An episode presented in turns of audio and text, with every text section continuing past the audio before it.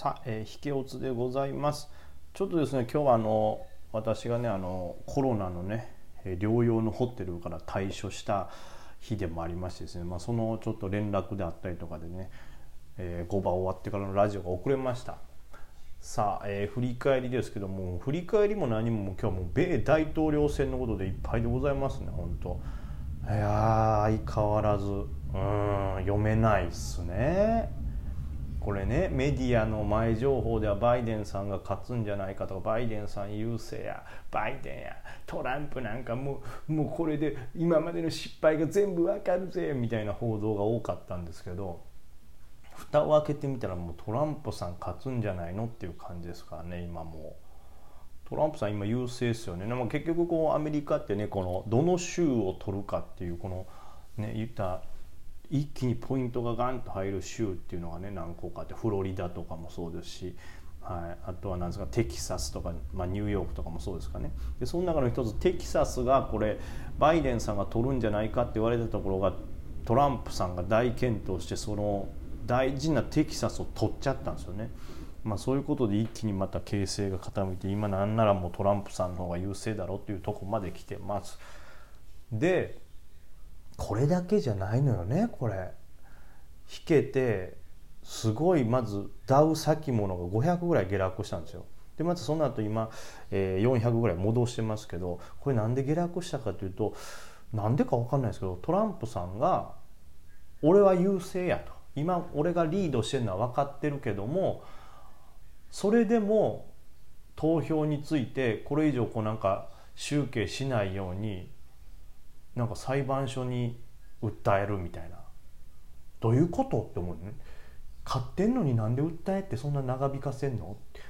まあそれが ちょっと僕もまだ答えはよく分かってないんですけども。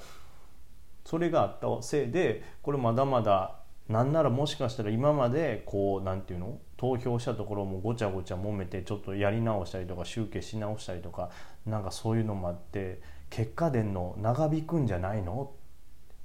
で結果が長引くってことは不安定な状態が長く続きますからなかなかこうリスクオンの動きにならない。みんな怖がって資金を入れないんで、はい、ずるずる下がると。でずるずる下がることを予想するからより売られて誰も買わないっていうのが続くわけで。まあそのねトランプさんが訴えるかもって言った懸念のせいでガツンとニューヨークダウ先物下げましたけどまた400ぐらい戻してるんですよね。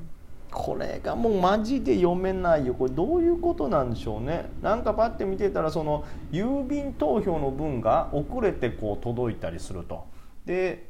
トランプさんはその郵便投票ももう今日締め切りにせえやみたいなことを言ってるんですよね。まあ、だから本当に今リードして自分が勝ってるからもう余計な要素を与えたくないということなんか。まあまあいずれにしてもそれがわーわー言い出したことによってはい。長引くという懸念でちょっと下がったりしたんかなという状態ですね。よく分からんくない？俺もトランプさんがギリギリ負けたりした時は言うんだろうって思ってたけど勝ってて言う？負けそうなんかな？本当は何かのせいで。よく分からんけど。はい。まあそんなところで。まあ僕自身のトレードに関しましてはねあのー、まあ昨日の夜間日経がね先物がガッツン上げたことで、えー、日経平均自体ギャップアップしましたんで結構まあ楽な持ち越しになりましたね。あんまりこの自分が持ってる銘柄にそのギャップアップの恩恵はなかったんですけどまあその値崩れすることなく耐えてでまあうまく需給によって伸びてくれたって感じですね、まあ、その辺でジグソーとかえー、あとあれだツインバードとかは利益しっかり取れましたね。であとはそのバイデン関連と言われてる NPC はい、太陽光系でねアメリカ事業やってるからバイデンが勝てば盛り上がるとされた銘柄ですけど本当に午前ねバイデンさんの州の勝ちが決まった瞬間バーンって上がってであれ？トランプ頑張りだしたと思ったら下がってでまたバイデンさん優勢ってなってきたらガーンって上がってっていうね。もうこれもねもう本当実態わからんのよ。報道がそういうのされるたびに出るからもうぐにゃぐにゃ動いて。でお昼の間にそのね結構得票率が高くてここ取るかどうかで決まるっていうテキサスをトランプさんが取りそうってなったせいでガーンと下がってそのままこう沈んでいきましたけど、まあ、これもその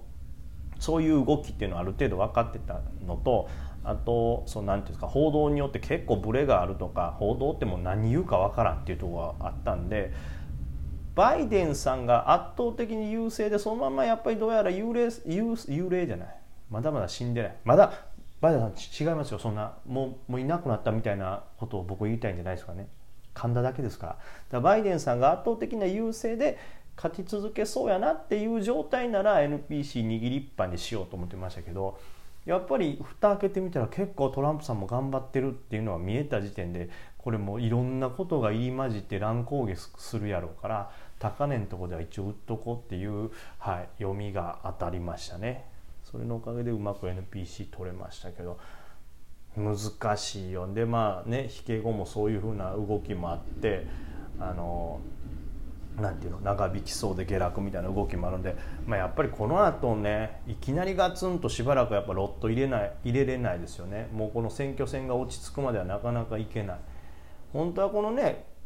引け後の乱高下とかにバンって飛び込んで取れてたらね美味しい思いはしたかもしれないですけどそんなもんは難しいからこれあの当然ねツイッターとか見たらこういう読みでこうやって買ったらいけるんやとかこういう時は逆に買いポジなんや。俺はフルポジ35億持ってるぜみたいなことを言ってる人がいるかもしれませんよ。いるかもしれません。みんなが売りやって言ってる時こそ買えばリスクなく上がると呼んでるんですみたいな人がいるかもしれないですけどそれはそれが読める人自信持って読める人にも任せたらいいんですよ。はい、その領域にまだね、達してなかったりそれが見えてない限りそんな無理な投資をすることはないんです。投資っていうのは本当勝率高くコツコツが大事ですから株なんて。僕はね僕はもうそのスタイルで言ってますから、はい。まあ、言ったら1年の間ざらば何日あるんですかね。大体200ちょいぐらいですか。